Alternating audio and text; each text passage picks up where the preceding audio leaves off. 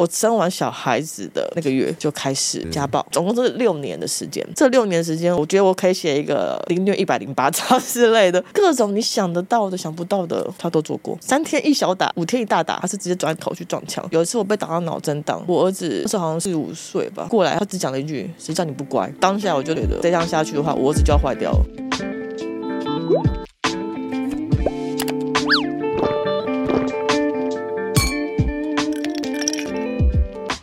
人生不如意十之八九，有什么事来喝杯酒？欢迎来到人生小酒馆。这个单元最主要在分享一些有感触的人事物的故事。我是你的人生好伙伴，我是小欧。Hello，我是 King。嗨，我是 Doris。Doris，可以帮我们介绍一下你目前的职业是什么样的工作呢？呃，我是芳疗师。可以帮我们先分享一下小时候的家境，或者是跟爸妈的关系吗？因为小时候爸妈其实很年轻就生我，我妈妈她是护士，所以她是轮大夜班。爸爸的话，他是海军的士官长，所以都是在跑船。所以基本上我小时候。就是在不同的阿姨家帮忙照顾啊。以前我阿妈是在万华的私仓寮卖槟榔，有时候也是会去那边稍微孤单 一下，变成说你一定要看人家的脸色去。嗯。比如说我以前在阿姨家，可能那时候我很小，幼稚园，然后我表哥表姐其实已经都已经可能国小，可是因为我把我阿姨当做像妈妈一样，然后我就会一直跟着她在后面跑。有时候我阿姨就会跟我说：“你就是可以自己干嘛干嘛的。”可是其实我们是需要一个母爱吧。那时候其实我表哥表姐都会说：“是没有妈妈吗？”你干嘛一天到晚跟我妈妈旁边？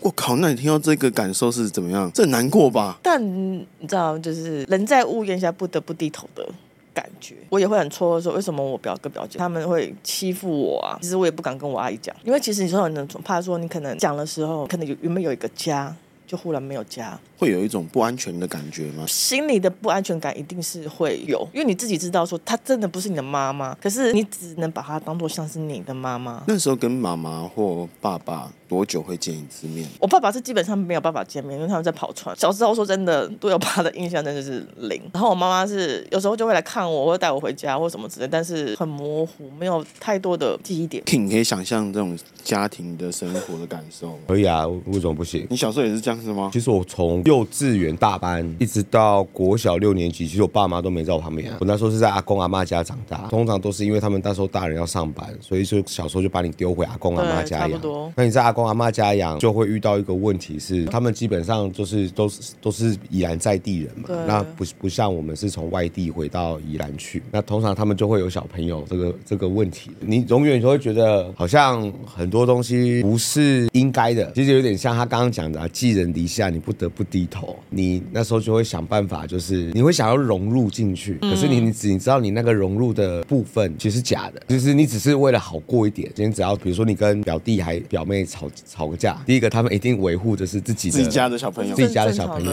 一定是你不对。我小时候跟你们有一点不太一样，我是我奶奶带大的，因为我奶奶是在我们家，只是白天我爸妈不在，然后但是奶奶还是会带我去小学上课，然后接接我下课的这样的状况。然后煮饭给我吃，印象很深刻的是我奶奶小时候跟我爸妈的教育不太一样，就是奶奶就是极度的宠，然后我又是所有的小朋友里面被他最宠的那个人。我做错了一些事情，我我奶奶会跳出来帮我讲话，会有点 confuse，就是说到底我要听谁的？到底我要听妈妈的、爸爸的，还是听？奶奶的奶奶跟我讲的东西，好像又会让我觉得有点自大，因为就是被宠出来，你会觉得好像你做任何事都没有错，跌倒了干地板坏坏，撞到柱子柱子坏坏的那种的，就是就是被惯养的二代。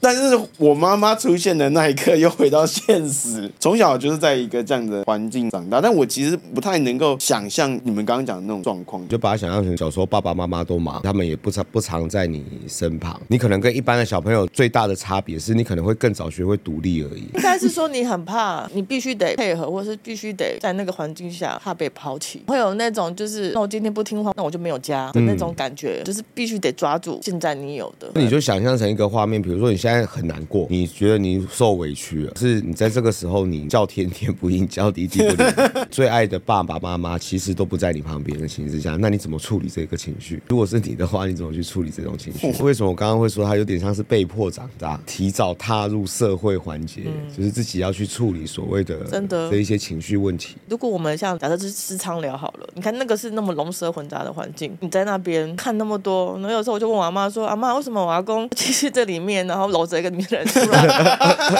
然后我阿妈就会说：“小孩子不要管那么多，在这种混沌环境下，是你不要多说，只能说嗯好，你就一直记记记记在心里，但是你不能够多说什么。”蛮想听听看，就是从小在私仓聊有有看过哪一些就是有趣的？啊、你就是会看到很多的我们所谓的流音吧，因为我们正就是在那一整条的私娼寮的正中间，我阿妈就是摆平。那时候真的真的很好赚，我阿妈一个人可以养了六个小孩，然后又买了三间房子。对他们而言，那一条是极热闹的一个地方。然后你看灯红酒绿啊，然后什么什么之类的。我明天开始我要去卖槟榔。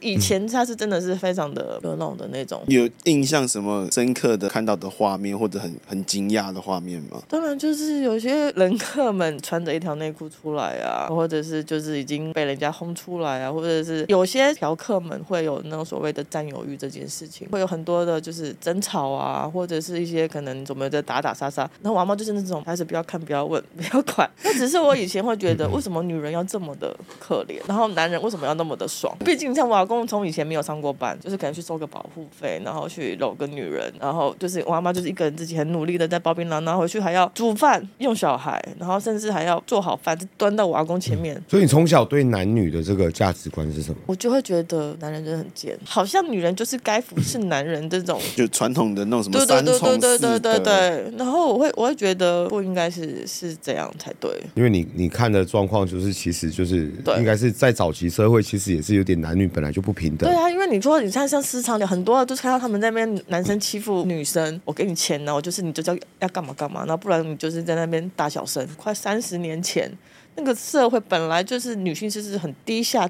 一点的都是那种哦大男人主义啊，我说什么就是什么。这个我蛮有感触的，啊、就是因为我小时候是在阿公阿妈家长大，那我阿公其实是一个受日本教育长大的的男人。以前的男人都是很大男人主义的，以前的女生是不用工作的，你如果让老婆出去工作，代表你是罩不住的。你知道我小时候看我阿妈要去买菜，就是要跟阿公拿钱，我阿公的钱是用丢的呢，我阿妈就真的就是捡钱去买菜。这个是跟传统教育有关，就是以前都是常讲说女生。一定就是什么，就是要任劳任怨啊，嫁鸡随鸡，嫁狗随狗啊。今天我嫁了你，所以你所有的一切我都得包容，我都得吞忍。嗯，然后什么都要以你为重，我不能有我自己的所谓自我意识。以前的女生其实第一个教育程度也不是很好，某个程度她们也会害怕的是，会不会今天我不听话了，还是今天我不依顺你了，我会不会就被丢掉了？有一个点是很不公平的，其实是在你看男生不管到几岁，其实你都还是可以再娶，甚至再娶年纪比你小的都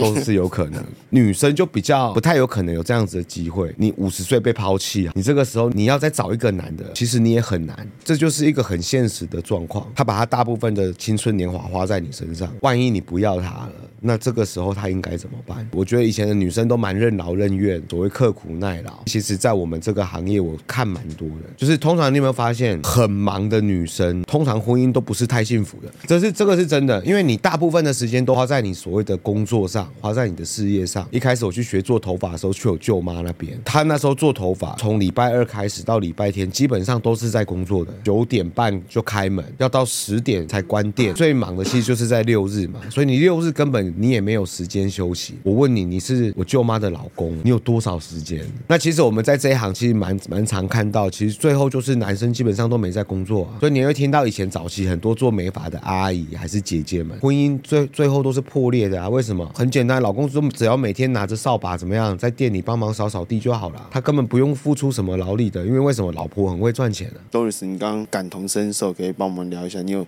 类似的经验吗？女人专注在事业上面的时候，她会忽略到她的老公、小孩，这是难免的。因为人的心本来就不可能是一心两用，说什么会陪伴你一辈子的人都不用想，你不用想说你的老公、你的小孩会照顾你。我觉得只有钱，或者是只有你自己的事业，能够带给你自己最大的自信。我想要今天吃什么，我想要做什么，我可以自主的决定，我不要说啊当个伸手牌啊或什么之类的。因为我觉得当你伸手牌的时候，老公对你自己有嫌弃，你就是个黄脸婆，你就是个什么什么什么之类的，他不会。会去珍惜。哎，你很你很辛苦啊，或什么之类。你是几岁离开这个生活？从我大概国小国中开始，就慢慢的，哎，可能就是跟我自己的爸妈比较有接触嘛。那我爸爸还是会比较 少，是因为我爸爸从海军士官长变成他自己去开了电动游乐器店，再开了漫画书店，他就是忙忙忙忙忙忙忙，所以我也看不到他。妈妈就刚好又生了三个我的弟妹，我的印象中就是，嗯，我妈在生小孩，我爸爸还是不在，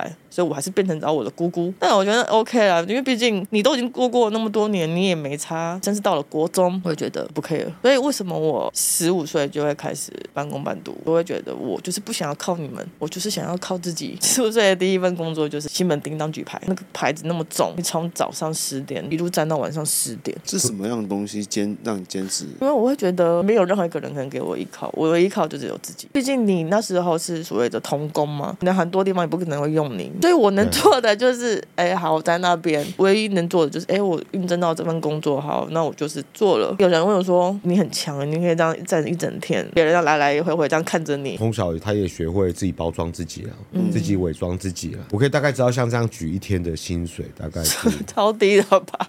那时候时薪是多少？七十还七十五哦？那时候一包王子面大概多少钱？五块钱。就是那时候就是七十七十五，可是我会觉得我靠我自己能力赚的钱，我会觉得很 OK。所以为什么我我儿子现在他高二了，我都叫他自己可以半工半读。我就说妈妈可以的，为什么你不行？更何况你是男生，你更需要有一些责任跟肩膀，而且是你自己说，你如果读私立的话，你就要自己出学费。OK，我就让你去做这件事情。然后有些人就说哦，你好狠呢、你怎么可以这样子啊？那么啊，我都可以，为什么不行？而且我是个女人呢，所以我从小就会觉得说，没有什么叫做不可以，只是看你自己愿不愿意。除了举牌而已，你说一年后换了一个新的工作，但是我大概经历过那种类型很多啊，比如说什么呃牛排店啊、服饰店啊，就是你想得到的什么洗碗啊、端盘子啊这些都做过啊。然后我以前是因为我以前白天要读书，所以下班后就是去。卖衣服，回到家可能已经十一二点了。每天让侄子睡四个小时，学业我会尽量把它顾好，但是工作这件事情我是绝对不可能不要。学霸那时候打工过的经验吗？我记得我打工的第一份工作是在加油站打工。小时候就是那一种，比如说我妈以前在奶粉公司上班，那因为有时候要开什么妈妈教室，要帮忙会整一些资料啊，还是你要帮一个妈每个妈妈的那个妈妈手册，还是跟试用包放在一起，就把我们小孩带去他们公司里面去帮忙包装这一些东西。我其实蛮能够理解他为什么觉得要有钱这件事情。是小时候我妈是不给我零用钱的，因为我妈觉得只要小朋友有零用钱，她就会拿去打电动，然后就会影响到你念书。所以其实我那时候其实也一直很想要打工，有钱了之后想要买什么我就可以买什么，不用每次好像一定要跟爸爸妈妈要钱。我也是十六岁就自己半工半读。你打什么工？一开始的打工是在银好超市，算是小弟吧。但是让我赚最多的，也是让我觉得养成一个陋习的是我在卖大。补贴的生活，而那个时候的契机点是因为第一台的杀戮机出来，那台烧录机超贵，我记得一万八还是两万块，那时候还是四倍数，而且失败几率超高。然后那个时候我们想说啊，那这样好了，我们晚上去顶好打工赚来的钱，那我们就来投资，我们就买杀戮机。我觉得那个时候就学会分润，最后找了一个看起来没事干的同学说，哎，那这样好了，你帮我烧片，我分钱给你。他就帮忙每天就是负责这样送片，然后烧片，把它烧出来给我们。然后那个时候生意还不错，我印象很深刻，是我们大概一个月我们就买了五台机器，大概就是十万块。因为你生意好，就是会有人跟你抢生意嘛。我们就一起讨论，想到一件事情是，那个时候不管是音乐片也好，或者是城市的光碟片也好，或者 A 片也好，源头都是光华商场。我们就去光华商场谈判说，哎，那这样好了，你们一定会有一些片是比较早进来的，我们大量跟你进，我们可以提早先拿到。这些片，那我们提早可以在学校卖。我操，那个生意更好，因为别人在卖的东西是我们在上礼拜、上上礼拜就已经卖过的东西，那我们卖的比他们更早，所以卖到连老师都给我们买。那时候我记得我们每个人最后可以分到的钱是五万多块。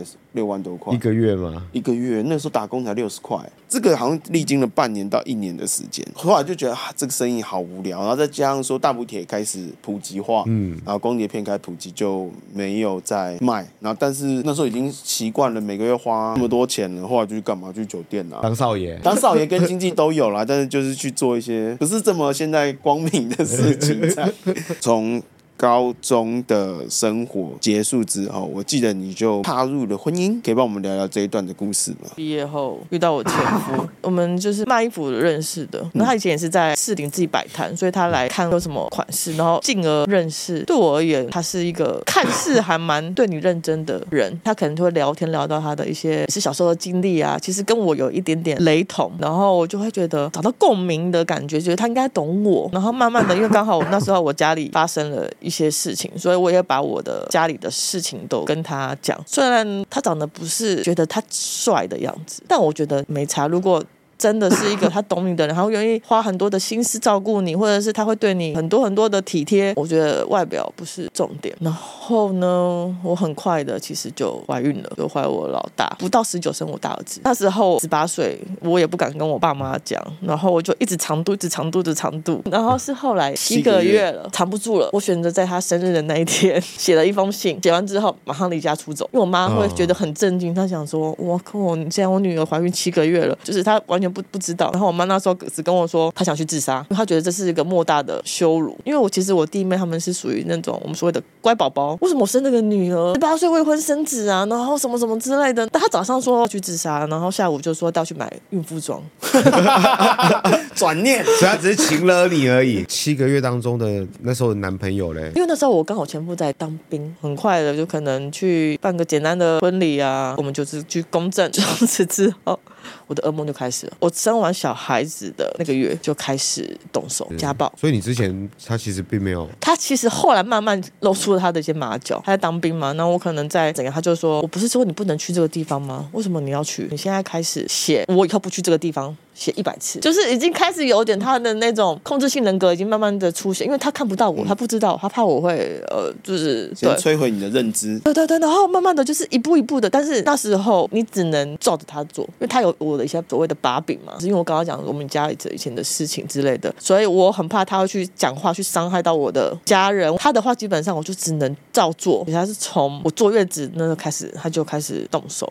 然后我还记得他做了一个点让我觉得很很可怕的是，他打电话给我，但是你也知道坐月子的时候很累，没有办法接电话。然后他就说：“你信不信我现在马上会出现在你的家门口？”那你觉得怎么可能？你在当兵怎么可能说来就来？三个小时后他真的出现。你知道理由是什么吗？他直接说：“我妈要走了。”然后我就觉得你是一个连你妈妈要走的人都可以说出口的人。一来他在跟我抢小孩，他直接拉着我儿子的手，整个傻眼。我想说他是个 baby，他直接说这是我的，为什么我不能？然后就开始一些呃，譬如说我现在不接他电话，OK，你不接电话，你现在给我去 Seven，我要听到叮咚，我为什么不用奇迹？然后他就说如果你不不照做的话，我就跟谁谁谁讲说你们家怎样怎样怎样之类的。那我为了要保护我家人，我不得不做。那有次我就真的做了，我一上来的时候，我妈说你知道你去哪里？你去吹风干嘛？你知道你儿子看掉下来，我说不出口说，说我为了要保护你们。然后我就觉得你所认知的好像可以托付依靠的人，怎么会是这样子的人？对，总共是六年的时间。这六年时间，我觉得我可以写一个凌虐一百零八招之类的，各种你想得到的、想不到的，他都做过。譬如说我在睡觉，他叫你起床，不是说哎起来咯，他是拿矿泉水直接淋你的头。譬如说我在基地，他有时候就会乱丢垃圾或是什么一些血血，哎，我那时候在爬嘛，那我当然会觉得说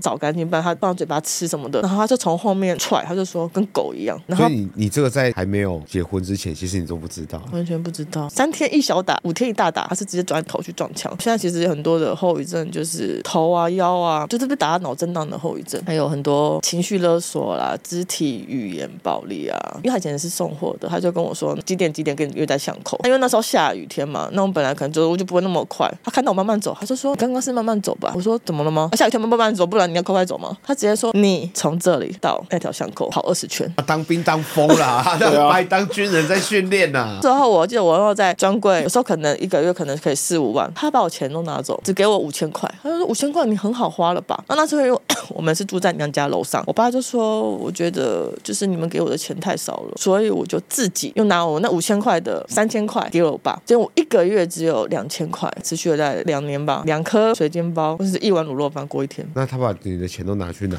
交他跟他前女友的信用卡。哦、可是那个不得不给，因为不给你就被打、啊。最后一刻我觉悟，就是有一次我被打到脑震荡，我儿子过来，他不是安慰我，他只讲了一句：“谁叫你不乖？”那那时候好像是五岁吧。当下我就立马觉得，我再这样再这样下去的话，我儿子就要坏掉了，因为他已经看到就是爸爸就是每天都是在打妈妈，就动不动就一巴掌过去啊。家里面人都不知道这个状况吗？对，但是我有时候会很错愕的是，其实很多的时候你们可以当下其实可以救得了我，但是后来我妈讲了一句，我觉得也没错，不是我们要不要救你，而是你自己要不要救你救你自己，你自己选择的，你就必须得自己去承担，自己去救你自己。我觉得这也是没错啦，对啊，我就立马把我小孩子带去楼下给我们妈妈，那时候好像半夜吧，我马上去验伤，马上去申请家暴令，很快，就是那好像一个开关开启了，然后就自然出去做这些。决定我要自己主宰我的生命了。对，然后去那个什么家福基金会，后来我就把警察局去申请的时候，医生说怎么打这么严重，胸腹严重挫伤，他很聪明是攻击我的头这边，外在其实是看不到伤痕，但是其实里面可能已经是伤的很很严重这样子。对，然后我回去就是把这些跟我爸妈讲，对，然后他们就说其实我早知道什么什么之类。但是只是他们没有讲，然后对我也只是屁话啦，因为那都是事后诸葛。讲难听点，你们也可以请我弟妹去关心我啊。然后我妹只讲一句：“谁叫你那么早结婚？”但没关系，自己选择自己承担。我觉得不管别人听别人怎么讲，我也都无所谓。但他不走嘛，然后我爸爸就直接请警察来，然后他知道我现在已经做的这么狠，然后我也去申请那些了，他也觉得在坚持。好像也没什么意义。其实从事发到签字不到一个礼拜，他就离开了。但过程中没有再来骚扰你吗？完全没有。靠早知道就这样做了。但他有跟我讲一句，我算是净身出户，他把我所有的钱跟什么车啊都拿走。小孩子、嗯、他不会出任何一毛钱。后来你就自己独立把儿子带大。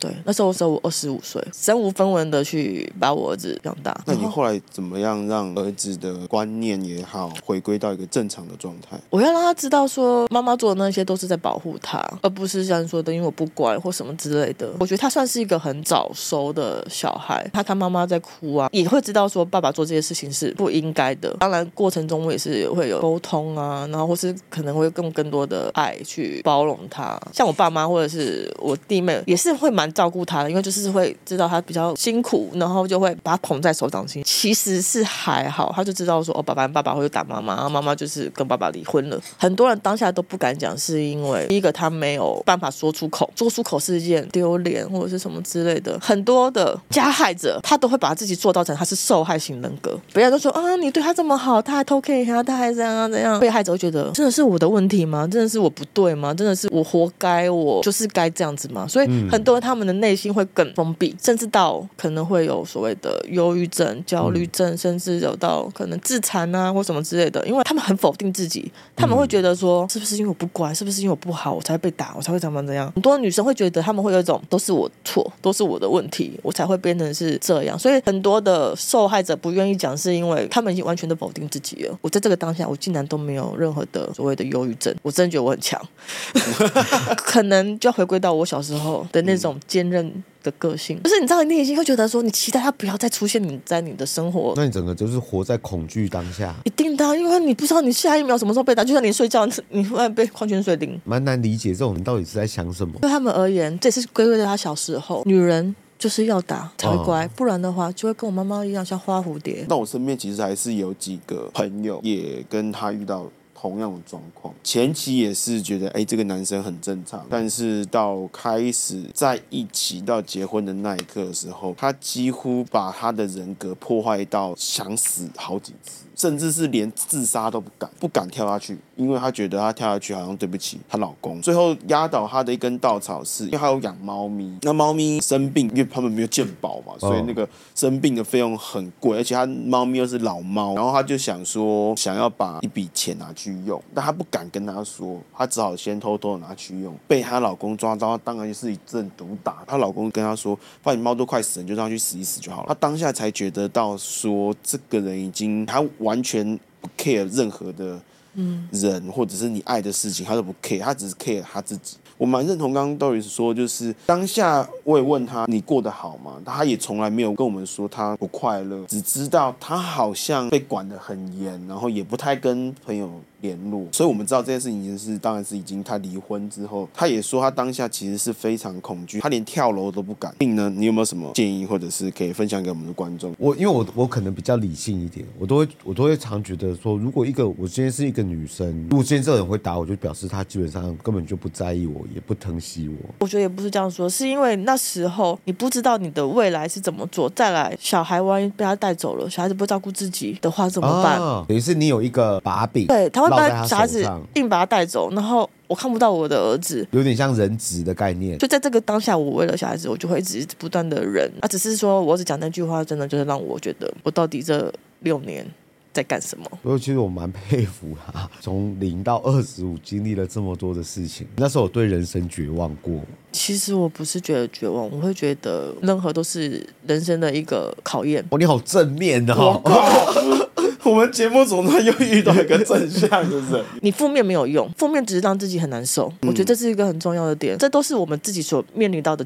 决定，今天我已经十八岁了，我几岁了？我就是要有这些抉择去承担，这是我觉得这是个很重要的事情。没有人逼你去做这件事情啊，你自己去选择去做这件事情。你已经长大了，你有思考了，你不愿意去做，那就是你自己的问题。所以对我而言，从小时候到现在，我不会觉得我很可怜，我会觉得这些都会化成是我未来的动力。我觉得有时候我们要反向去思考，因为你一直活在是说，哦，好可怜，我会被打，我被家暴什么之类的，永远都会成。沉浸在你的负面情绪当中，那你是会把你的负面情绪带给你的家人、的小孩，或者是你就只会怨。当一个人只有怨恨的时候，其实是真的很可怜。觉得他刚刚蛮厉害的是，他并没有选择让这样子的东西变成是他的好像生命上的一个枷锁，束缚住他。他反而选择用自己的力量去挣脱他，甚至去扭转他。其实这也是我觉得可以给每个观众去思考的点是，就像我们节目一直提倡，你的人生其实是你自己在做主的，你的人生不应该是让。别人来支配你，甚至来决定你的这个辈子的人生应该是怎么过。那最后，Doris 可以来跟我们观众分享一下，就是如果他此时此刻正面临这些问题，可以给他们一些建议，应该处理这些事情的一个流程。我觉得就是你绝对不要否定自己，然后你要觉得说遇到的这个当下不是你的错，就是时间点不对，人不对，就是这样而已。也可以把自己当做是一个人生的考验，不要选择说好吧，那我就这样过了一生。反而你可能是好，这就是你的。人生的一个转捩点，那